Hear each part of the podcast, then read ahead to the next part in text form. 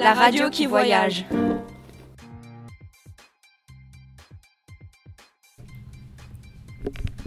Bonjour, nous allons vous présenter la BD Clos sous forme d'un acrostiche.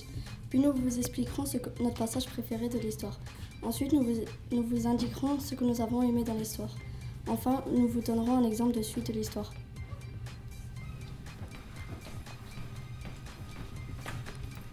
A comme Ange, le prénom du héros de la BD. N comme n'aime pas Kurt, le petit ami à Lisa. G comme guerrier au pouvoir magique. E comme énervé contre les élèves qui le harcèlent. T comme terrifiant quand Ange et Dan se transforment en tigre. O comme observé et mis sur écoute.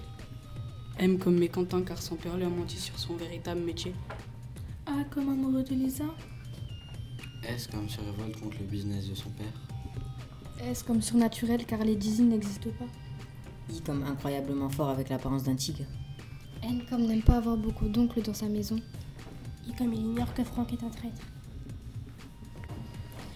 L'épisode que j'ai préféré est celui où Ange subit son entraînement. Il apprend à maîtriser ses pouvoirs en faisant des épreuves de force et pour lutter contre l'organisation mafieuse de son père. J'ai bien aimé les métamorphoses de Dan et Ange en tigre lorsqu'ils sont énervés ou en danger. J'ai bien aimé les illustrations, notamment celle du tigre. La première de couverture est aussi bien faite. Pour ma part, j'ai apprécié le mystère autour du titre clos. Que signifie-t-il? À quoi? À qui renvoie-t-il? J'ai aussi apprécié le suspense à la fin car on ne sait pas comment la fin se termine. Quant à moi, j'ai aimé la BD car il y a beaucoup d'action. Le meurtre de Kurt, la course d'Ange pour semer ses harceleurs et quand Ange et Lisa se font kidnapper et se retrouvent dans un camion.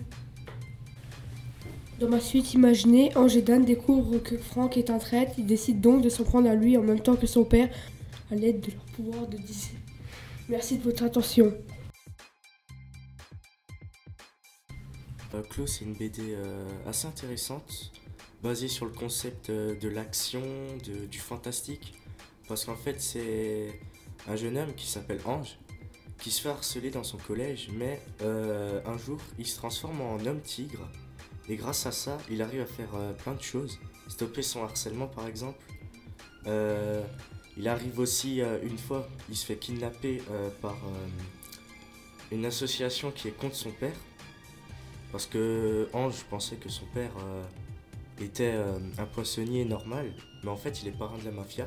Du coup il se fait capturer, il, désarme un des bandits qui avait un pistolet, et ensuite euh, un, autre homme tigre vient à sa rescousse, et il s'avérait que cet autre euh, homme tigre, c'est son garde du corps Dan. Du coup, euh, toutes ces révélations vers la fin, donc quand il lui révèle que c'est aussi un homme tigre, je trouve ça assez, intéressant. Je trouve ça assez bien. J'aime bien tout ce qui est révélation, action et tout ça. Et ensuite, il décide aussi de Dan et, et Ange de euh, s'allier pour aller justement euh, stopper leur père qui est parrain de la mafia. Et ça, je trouve ça très bien.